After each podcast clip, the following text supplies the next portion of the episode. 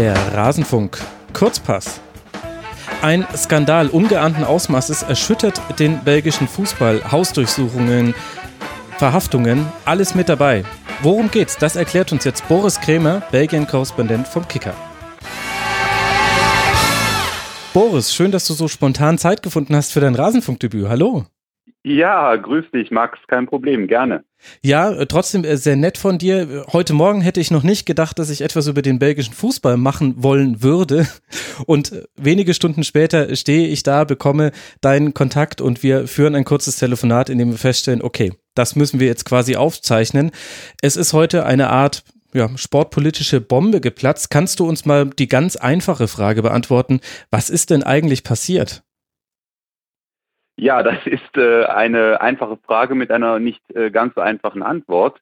Denn äh, fest steht nur, dass heute eine wirklich beispiellose Welle von Hausdurchsuchungen, wie du auch schon äh, im Teaser gesagt hast, von Razzien, von Verhören stattgefunden hat, die sich um, äh, im Kern muss man sagen, um zwei Spieler, äh, Makler, um zwei Spielervermittler dreht, um Mogi Bayat und Dejan Velkovic. Mhm. Die große Frage ist eigentlich nur, was alles noch da dranhängt, denn äh, unter anderem geht es auch um Schiedsrichter, die festgenommen wurden. Es äh, geht um Vereine, deren äh, Geschäftsräume durchsucht äh, worden sind. Ähm, und laut der Staatsanwaltschaft ähm, gibt es Verdachtsmomente, die äh, ja eigentlich nicht direkt was miteinander zu tun haben. Es geht nämlich zum einen um die Frage, äh, ob äh, organisierte Kriminalität in Zusammenhang mit äh, Transfers, mit äh, Steuerhinterziehung äh, im Spiel war und zum anderen um Spielmanipulation. Mhm. Und da ist eben jetzt die Frage, okay, man könnte sich jetzt einen Reim drauf machen, da haben zwei Spielervermittler die eine oder andere Million am Fiskus vorbeigeschleust, kommt ja nicht zum ersten Mal vor. Aber zum anderen geht es eben darum, dass ähm, dieser Verdacht äh, der privaten Korruption, heißt es dann auch von offizieller Seite, ähm, sprich Spielmanipulation, äh, irgendwo besteht. Und äh, da ist jetzt die große Frage, wie hängt das zusammen? Ja, und ähm, das, was es eben so beeindruckend macht, sind wirklich eigentlich in dem Fall auch die Zahlen. Du hast die beiden Hauptverdächtigen schon genannt. Insgesamt waren 184 belgische Beamte und 36 ausländische Beamte. Das heißt 220 polizeilich ermittelnde Beamte waren da involviert und trotzdem ist zumindest meines Wissens nach nichts nach außen gedrungen. Hat dich das auch überrascht, dass das heute Morgen alles stattgefunden hat? Ja, das hat, äh, das hat wirklich jeden überrascht. Also selbst, äh, sage ich mal, äh, die gewieftesten Journalisten des Landes waren perplex. es hat keinerlei Vorboten gegeben in den letzten Wochen, dass es gleich geheißen hätte, hm, da ist was im Busch. Also das war wirklich eine für alle sehr, ja, sehr überraschende Aktion, muss man sagen. Mhm. Und dann insgesamt 44 Hausdurchsuchungen, unter anderem 10 Erstligaklubs waren da auch mit dabei, unter anderem RSC Anderlecht, Standard Lüttich, Royal Antwerpen und der Club Brügge, bei dem auch der Trainer ein bisschen flöten gegangen ist, denn der ist jetzt erstmal, wie ich es richtig verstanden habe, in Untersuchungshaft. Ja, also das ist natürlich ein, ein Hammer, muss man sagen. Also der, der Meistertrainer Ivan Leko äh, wird festgenommen äh, im äh, Zuge einer solchen, einer solchen Affäre. Also das ist wirklich beispiellos. Bei den anderen Vereinen muss man äh, eigentlich sagen, geht man im Moment davon aus, dass wirklich nur durchsucht wurde dass man mhm. auf der Suche war nach Vertragspapieren, nach irgendwas Schriftlichem, äh, was Aufschluss geben könnte über diese erwähnten Steuerhinterziehungen, die mutmaßlichen. Aber was bei Ivan Leko jetzt da äh, los ist, das äh, sprengt wirklich alle Maßstäbe, muss man sagen. Also er hätte heute zum Training erscheinen sollen, ist er dann natürlich nicht, äh, weil er eben von der Polizei heute Morgen an seinem Domizil festgenommen äh, mhm. wurde. Die Spur führt da äh, zu dem äh, besagten Dejan Velkovic. Äh, die beiden sind wohl gute Freunde. Da hat Ivan Leko nie einen Hehl draus gemacht. Mhm, also der Spielerberater? Und, äh, jetzt, ähm, genau, Spielerberater Velkovic, äh, Trainer Leko, die kennen sich aus vergangenen Zeiten, als Leko Trainer in Lokeren war äh, auch in Lokeren, Klammer auf, Klammer zu, ist heute durchsucht worden. Also da äh, führt die Spur hin und die Frage ist einfach nur jetzt, äh, ja, haben auch diese Leko-Transfers äh, seine eigenen sozusagen mit der ganzen Affäre zu tun? Hat er möglicherweise ähm, krumme äh, Transfers eingefädelt, begünstigt? Ich denke, da, äh, das sind jetzt so die Fragen, ähm, mhm. da hätte gerne die Justiz von Ivan Leko ein paar Antworten.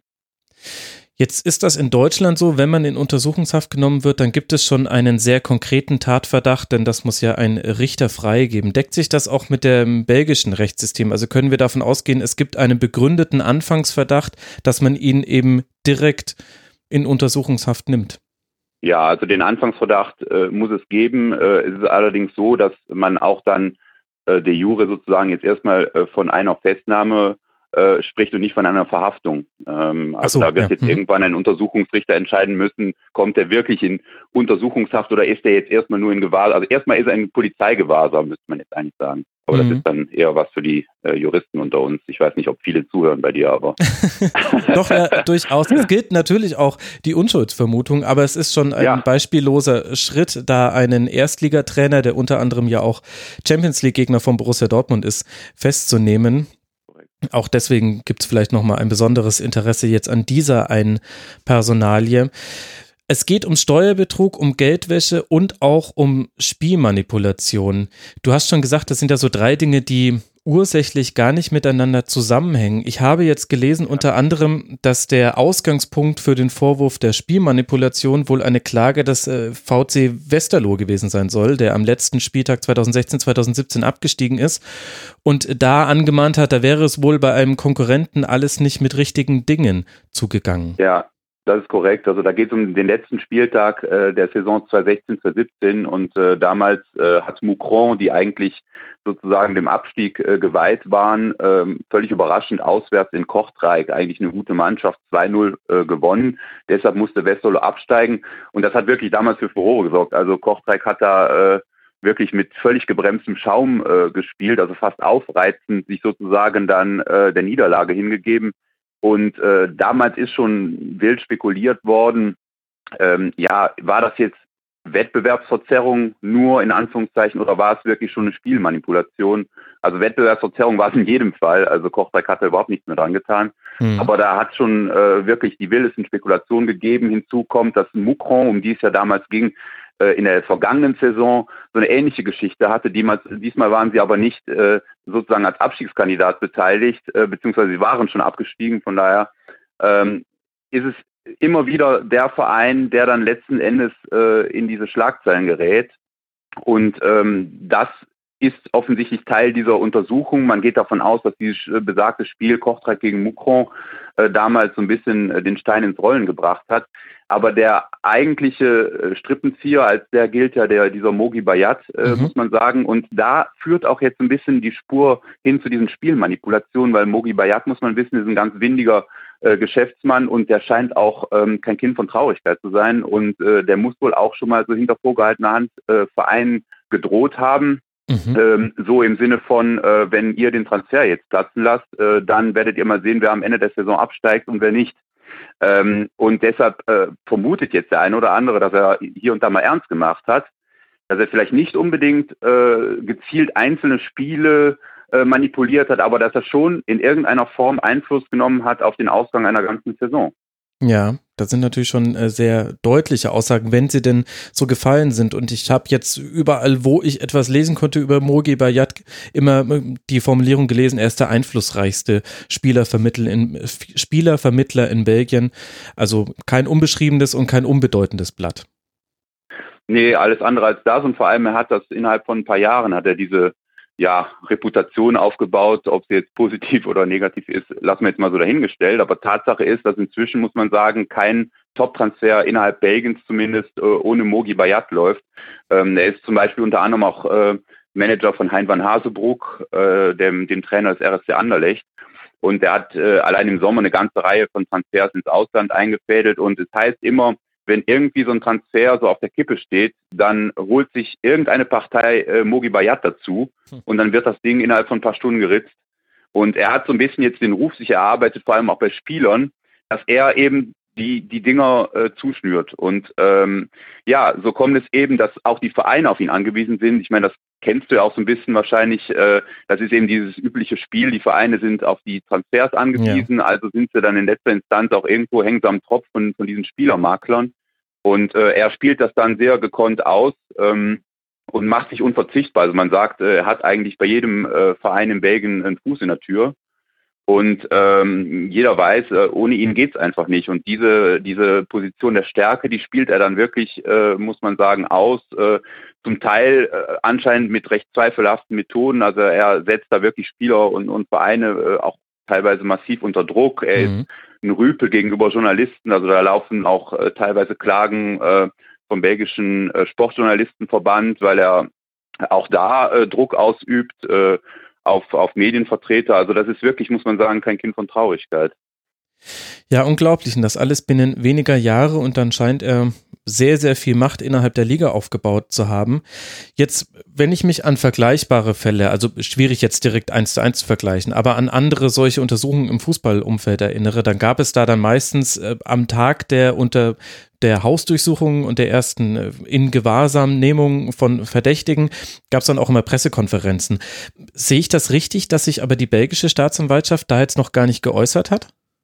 Ja, das ist korrekt. Also die, die Informationen waren sehr spärlich. Also man hat darüber kommuniziert, äh, bei welchen Vereinen durchsucht äh, wurde. Man hat, wie gesagt, diese einzelnen Verdachtsmomente äh, grob geschildert, also äh, organisierte Kriminalität, Geldwäsche und Spielmanipulation.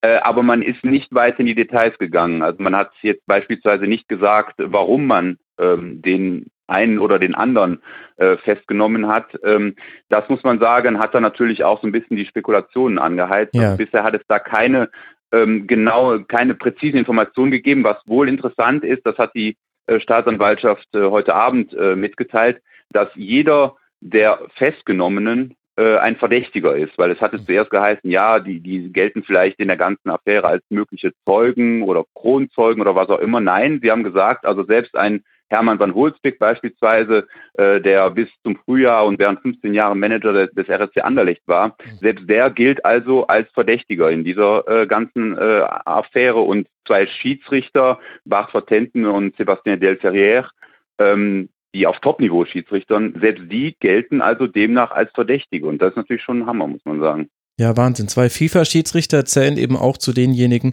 die jetzt erstmal in Gewahrsam genommen wurden und wie du jetzt dann eben sagst, als Verdächtige zählen. Das äh, zeigt äh, die ganze Dimension, das ganze Ausmaß davon. Jetzt aus den spärlichen Informationen, die man hat. Es gibt zum einen den Hinweis darauf, dass eben der VC Westerlo sich beklagt hat am letzten Spieltag 2016, 2017. Aus den anderen Meldungen, die man so lesen kann, heißt es, dass Ende 2017 die Abteilung Sportbetrug der Bundespolizei Hinweise auf verdächtige Transaktionen in der Liga erhalten hat. Daraus würde ich jetzt aus der Entfernung eins und eins zusammenzählen und würde sagen, es gab diesen Verdacht auf Spielmanipulation, da konnte man nichts nachweisen, aber als man da verdächtige finanzielle Transaktionen bemerkt hat, konnte man unter anderem eine Querverbindung herstellen. Ist das ja. arg spek spekulativ? Ja, also bei den bei den äh, besagten äh, Finanztransaktionen, äh, die da aufgetaucht sind, da ging es wohl eher um, um Transfergelder. Ähm, also da ging es dann eher um die Frage, wie gesagt, der der Steuerhinterziehung, ähm, als jetzt eher, also man vermutet, dass es eher, eher in, in diese Kategorie äh, fällt. Aber Tatsache ist auch, ähm, angesichts, wie gesagt, dieser, äh, dieser konzertierten Aktion des heutigen Tages, dass es da Zusammenhänge geben muss. Ähm, das heißt, irgendwo muss es, muss es irgendwo einen, einen roten Faden geben. Und äh, es scheint irgendwo offensichtlich, dass ähm, Spielmanipulationen zumindest Teil äh, dieser ja, äh, dieser Machenschaft äh, waren. Mhm. Ähm, aber welche Rolle sie genau gespielt haben, ist nicht so ganz klar. Es scheint nicht äh, so klassisch irgendwas zu tun zu haben mit einer, mit einer Wettmafia. Das hat man in der Vergangenheit ja zum Beispiel auch in Belgien leidvoll erfahren müssen. Es scheint hier in dem Falle scheinen die wenn man, wenn man, sage ich mal, so ein bisschen zwischen den Zeilen liest, äh, die Spielmanipulation irgendwo nur Teil von einer, äh, ja, von einer höheren äh, Aktion gewesen zu sein, äh, die aber andere Ziele verfolgte. So hat es zumindest den Anschein im Moment. Mhm. Belgiens Justizminister hat dazu auch getwittert, wie man das heutzutage macht, und hat äh, geschrieben, Spielmanipulation untergraben die Integrität des Sports. Das ist alles sehr, sehr vage, finde ich. Auch, dass noch keine Volumina genannt werden. Wenn wir da über Steuerbetrug und Geldwäsche reden, da wissen wir ja leidvoll aus ja, Erfahrung, ja. da geht es ja im Fußball schnell in die Millionenbeträge. Ja, also da kann man wirklich auch äh, tatsächlich nur spekulieren. Also man, man geht davon aus, dass Mogi Bayat ähm, in den letzten Jahren äh, Transfer- bzw. Provisionserlöse von ja, knapp 10 Millionen Euro erzielt hat. Äh, ich sag mal, sein Kollege, äh, da dürfte sich das äh, in einem ähnlichen Rahmen bewegen, vielleicht etwas weniger. Das wird zum, wahrscheinlich irgendwo die, das werden die Summen sein, die da, die da im Spiel sind. Ähm, aber gut, in der Tat, also es hat noch keiner irgendwelche, irgendwelche Beträge äh, genannt. Bei den Spielmanipulationen, wie gesagt, da ist in meinen Augen die Frage, ob da überhaupt Geld das entscheidende Element war oder ob es eher darum ging, Druck und Macht auszuüben. Ja. Äh, das scheint eher der Fall äh, gewesen zu sein, weil wie gesagt, man hat nicht ähm, irgendwelche verdächtigen äh, Wetteinsätze registriert. Das war in der Vergangenheit oft so. Dann hieß es plötzlich, hey, äh, da wurden plötzlich irgendwie 500.000 Euro auf ein belgisches Zweitligaspiel gesetzt. Äh, schaut mal genauer hin. Das hat man jetzt in, im, Zusammen, im Zusammenhang mit der Affäre von heute nicht gehört.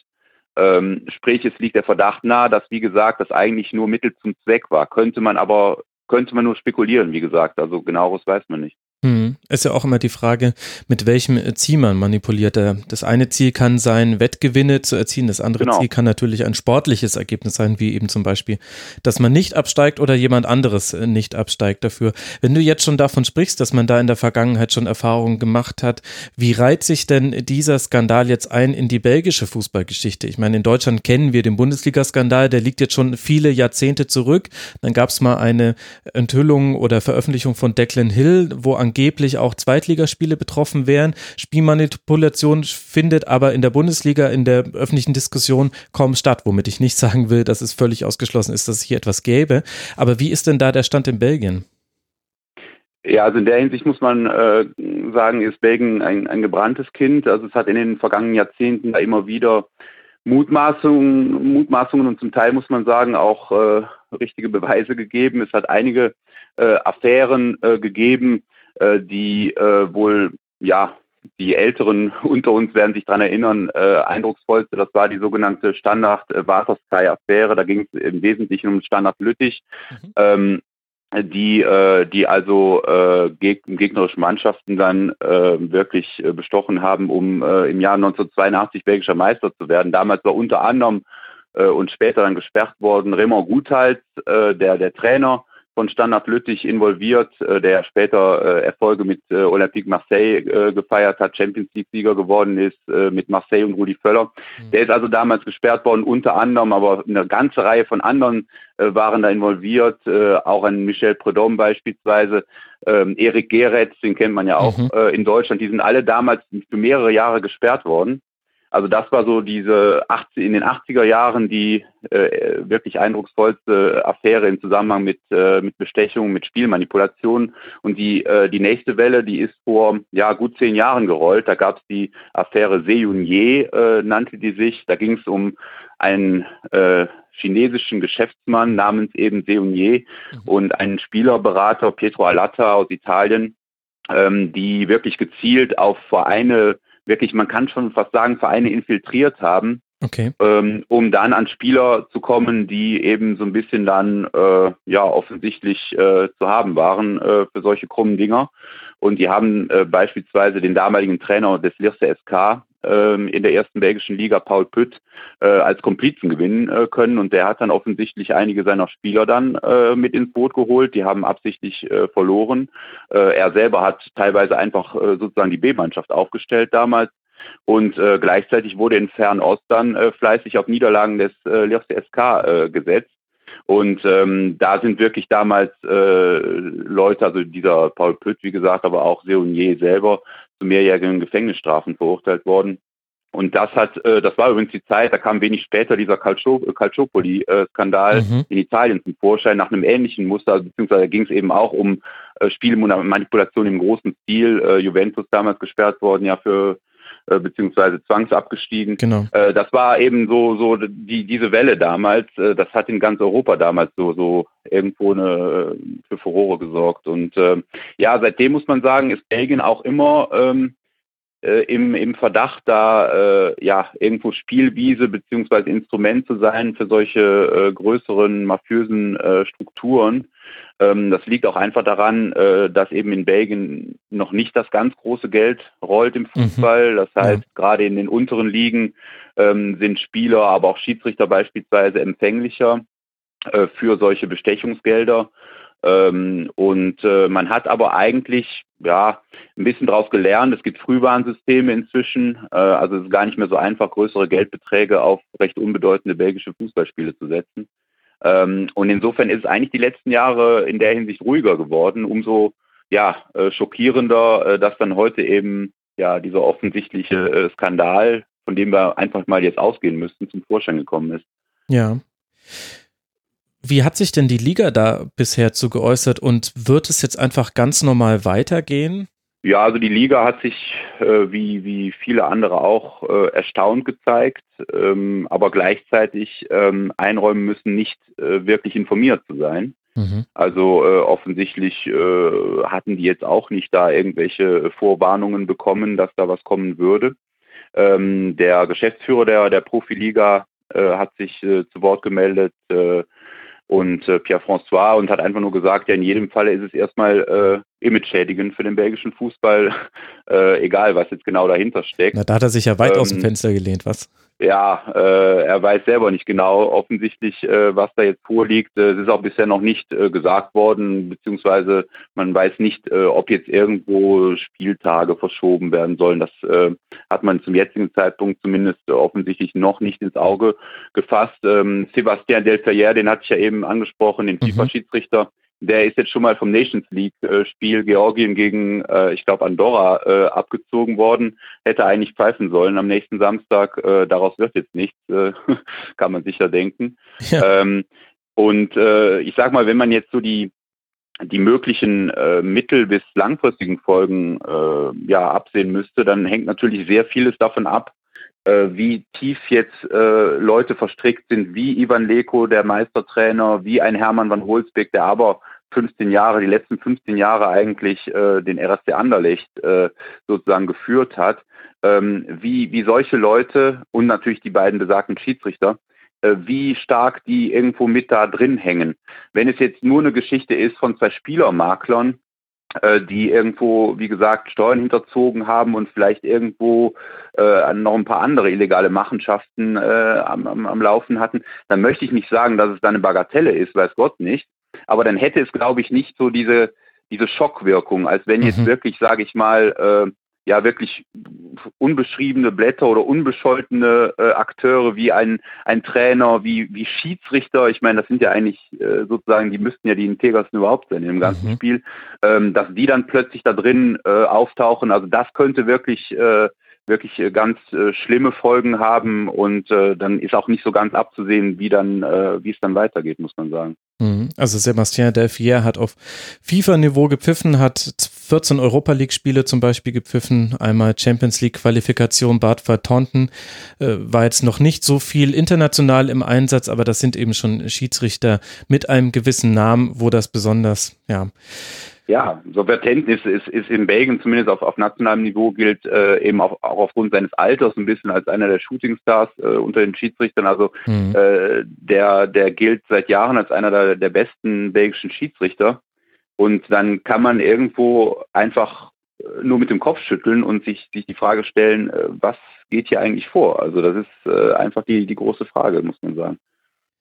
Jetzt hast du ja schon mal gesagt, dass die belgische Liga vielleicht auch deswegen besonders anfällig für solche Machenschaften wäre, weil eben da nicht das äh, große Geld zu verdienen ist. Und logischerweise sind dann Spieler empfänglicher für große Geldbeträge, die sie dann über irgendwelche krummen Dinge verdienen können. Wenn du jetzt aber sagst, dass es solche Fälle schon in den 80ern gab und jetzt dann auch eben Anfang der 2000er oder in diesem mhm. Zeitraum, warum schafft es die Liga nicht, sich dagegen zu schützen?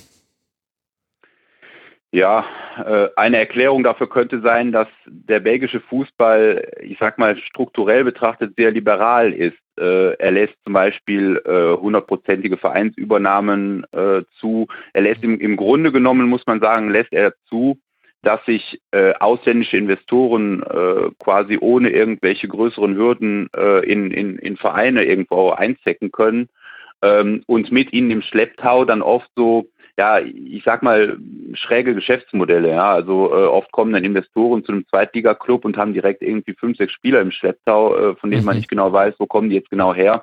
Was ich damit sagen will, ist, dass es manchmal so ein bisschen einfach an ja, an Regularien fehlt äh, möglicherweise. Das Ganze ist oft ein bisschen undurchsichtig, äh, auch die Investoren, um die es dann geht, ähm, vor allem beispielsweise auch in der zweiten belgischen Liga. Das sind äh, ja oft oft Leute, äh, von denen man gar nicht genau weiß, was haben die hier eigentlich vor, wer steckt da im Hintergrund, äh, gibt es da irgendwelche Strohmänner. Also das ist alles immer sehr windig äh, in Belgien und das birgt eben die Gefahr, dass, dass irgendwo solche, solche Machenschaften äh, gar nicht richtig zum Vorschein kommen oder möglicherweise irgendwo nicht, nicht früh genug registriert werden. Und ähm, ja, die, die, die, der belgische Fußball hat eine gewisse Anfälligkeit einfach, muss man, mhm. muss man offen, muss, muss man offen zugestehen, ja. Hat das Auswirkungen auf dessen Popularität bei den Fans? Wie war das bei den vergangenen Fällen, wo so Manipulationen offenkundig wurden? Nee, das hatte, hatte in der Hinsicht äh, keine Ehrlich? negativen Auswirkungen. Also, äh, nee, es, es, es war ja letzten Endes, muss man sagen, auch äh, beispielsweise ist damals kein Verein verurteilt worden. Ähm, also selbst der Lierse SK, wo wie gesagt der, der Trainer absichtlich die B-Mannschaft hat spielen lassen, ähm, um zu verlieren, selbst dem hat man nicht nachweisen können, dass er als Verein auf dem Laufenden war, was da mhm. passierte. Äh, das hat dementsprechend keinen Zwangsabstieg gegeben, wie gesagt, anders als zum Beispiel Juventus Turin. Ja. Ähm, und es hat somit irgendwo letztendlich ist bei den Leuten so der Eindruck entstanden, okay, da ging es um ein paar, sage ich mal, Kriminelle, ähm, die aber gut letzten Endes dann so ein bisschen als, als Einzelfälle deklariert wurden. Also man hatte nicht das Gefühl, äh, dass sozusagen Fans, äh, so, ja, wie soll ich sagen, irgendwo hinters Licht geführt wurden von so, so auf breiter Front, äh, von einem kaputten äh, Ligasystem oder von kaputten Funktionären. Ähm, also irgendwo, ja, nee, also so die, in der Hinsicht hat es äh, keinen äh, Image-Schaden, würde ich jetzt mal sagen. Und mhm. deshalb auch die Parallele, beziehungsweise vielleicht sogar die Unterschiede zu der äh, aktuellen oder zu, zu, dem heutigen Skandal, weil das könnte, wie gesagt, in dem Falle durchaus der Fall sein.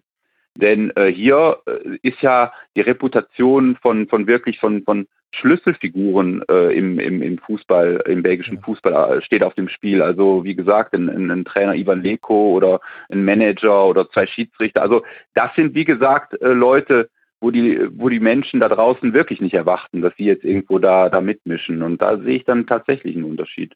Hm. Hat sich die UEFA schon geäußert?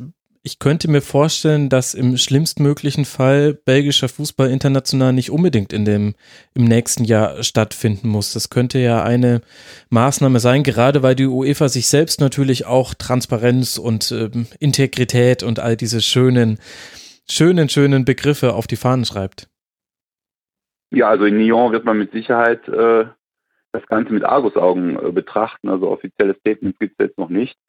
Aber äh, ist ja völlig klar, äh, ich meine, die UEFA wird nicht dulden, dass äh, in, in einem ihrer Verbände ähm, solche mutmaßlichen Machenschaften, man muss ja immer noch irgendwo äh, die Im Konjunktiv bleiben. walten mhm. lassen, im Konjunktiv bleiben.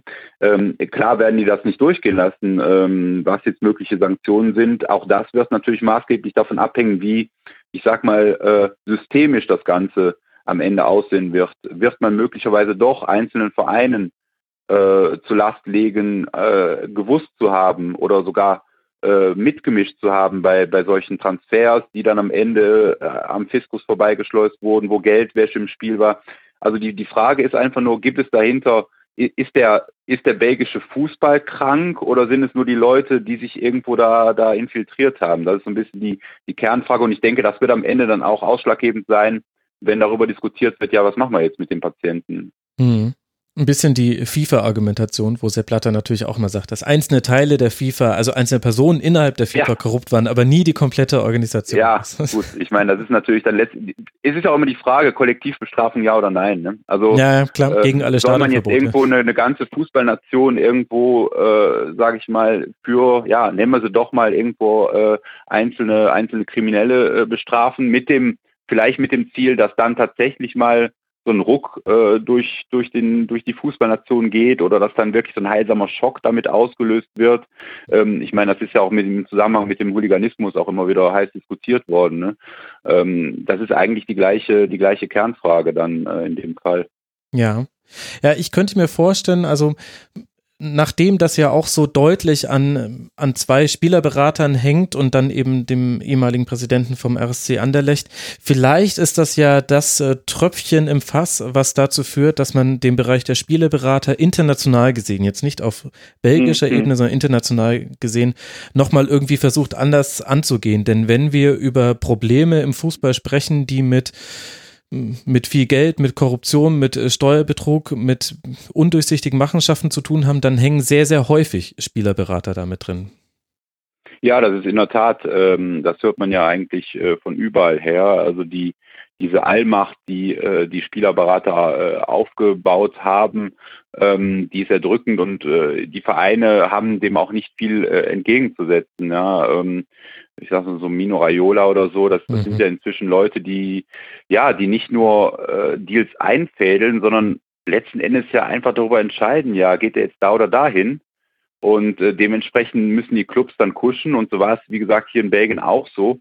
Es hat sich am Ende niemand mehr getraut, äh, irgendwo äh, einem Mogi Bayat die Stirn zu bieten, aus Angst äh, quasi über Jahre hinweg äh, sozusagen an der kurzen Leine gehalten zu werden, beziehungsweise dann jedes Mal bei Transfers dann in die Röhre zu schauen. Und wenn man dann auch noch einen Trainer hat, wie, wie Hein van Haselbroek beim 1. Anderlecht, der auch äh, ihn als Manager hat, ja? ja? also das ist natürlich dann, da kann man ja auch schon die Frage auf, wäre das nicht vielleicht so ein erster Schritt, dass man sagt, ähm, es muss vielleicht spezielle Makler, Manager für Trainer geben. Mhm. Weil ich meine, wie ungesund ist das denn? Also äh, im Grunde genommen würde es ja reichen, wenn Bayat äh, seinem äh, Van Hasebrook sagt, hör mal, äh, wäre nett, wenn du den den Spieler holst für nächstes Jahr. Also äh, das, das ist ja schon irgendwo, da, da sind die Interessenkonflikte ja vorprogrammiert. Ne? Und es gibt ja mhm. viele, äh, viele Akteure, die, die da eine Rolle spielen. Ne? Oder, oder wenn es dann heißt, äh, ja, Spieler XY wechselt nach Bordeaux, aber sagt dann Bayat nur unter der Bedingung, dass die zwei anderen auch noch mitkommen oder so. Irgendwie, also da, da sind ja inzwischen so, so fast Gesetze irgendwo äh, aktiv, die, die, die ja völlig ungesund sind. Also das geht ja wirklich zu wie auf dem, wie auf dem türkischen Bazar teilweise. So hört es sich zumindest an. Dann gucken wir mal, ob die Justiz da eine Änderung reinbringen kann und was jetzt dann vor allem rauskommt. Man weiß noch nicht so viel, aber ich hoffe, wir haben jetzt das, was man sagen kann, ganz gut erörtert. Boris, ich danke dir sehr herzlich und bin sehr gespannt, ja, was gerne. jetzt dann in den kommenden Tagen noch rauskommt. Und ich bin vor allem gespannt, wie viel davon dann auch noch nach Deutschland schwappt. Also ich weiß, dass du natürlich im Kicker viel darüber berichten wirst, aber allzu viel hat man nicht davon gelesen, dafür, dass das schon eine große nee, Nummer ist. Belgien auch, muss man sagen, ja äh, international nicht, äh, nicht bedeutend genug. Obwohl die in der UEFA 5-Jahres-Wertung ist Belgien Neunter. Denkt man manchmal, ja, ist gar nicht so schlecht. Eben. Haben einen, einen garantierten Champions League-Gruppenphasenteilnehmer. Äh, aber gut, man muss trotzdem ehrlich sagen, die Liga gilt international eben als, als drittklassig und dementsprechend ist natürlich auch das, das Interesse für die Liga und, und damit automatisch auch für einen solchen Skandal, denn wenn das jetzt äh, in England oder in Spanien aufgeploppt wäre heute, dann wäre natürlich was ganz anderes los gewesen, nehme ich an. Ja gut, das ist natürlich klar. Vielleicht habe ich da auch ein bisschen zu sehr von der belgischen Nationalmannschaft ausgedacht. Die ist halt einfach so ein bisschen der heiße Scheiß in Europa. Ja, und äh, da gibt es auch zum Glück noch keinen Zusammenhang. ja, also, das hätten wir das dann fehlt ja noch. das wäre natürlich dann der Worst Case. Aber äh, die sind da in anderen Sphären unterwegs, alle international und äh, haben mit den offensichtlich krummen Machenschaften äh, in der eigenen Liga nicht äh, viel am Hut, muss man sagen. Gut, dann hoffen wir, dass das so bleibt und sind gespannt, was da noch kommt. Äh, Boris, ich danke dir sehr herzlich, dass du dir ja, Zeit genommen hast und uns hier ein dir. bisschen aufgeklärt hast. Ed Boris Kremer mit äh, C-R-E-M-E-R heißt du bei Twitter, da kann man dir auch äh, sehr gerne folgen und sieht dann auch mit, was du dich sonst ja, noch so beschäftigst. Politischen Dingen. Ja, super, ja, gerne. Super. rein. Dann vielen Dank dir, Boris, und vielen Dank euch, lieben Hörerinnen und Hörern, für eure Aufmerksamkeit. Das war ein sehr spontaner Kurzpass zu einem vielleicht überraschenden Thema. Lasst gerne Feedback da, wie er euch gefallen hat, ob euch das weitergebracht hat in eurem Fußballhorizont. Und ansonsten hören wir uns wieder. Es gibt nächste Woche vermutlich zwei Tribünengespräche und dann geht ja auch die Bundesliga zum Glück schon wieder weiter. Bis dahin wünsche ich euch eine gute Zeit. Macht's gut, liebe Hörerinnen und Hörer. Ciao.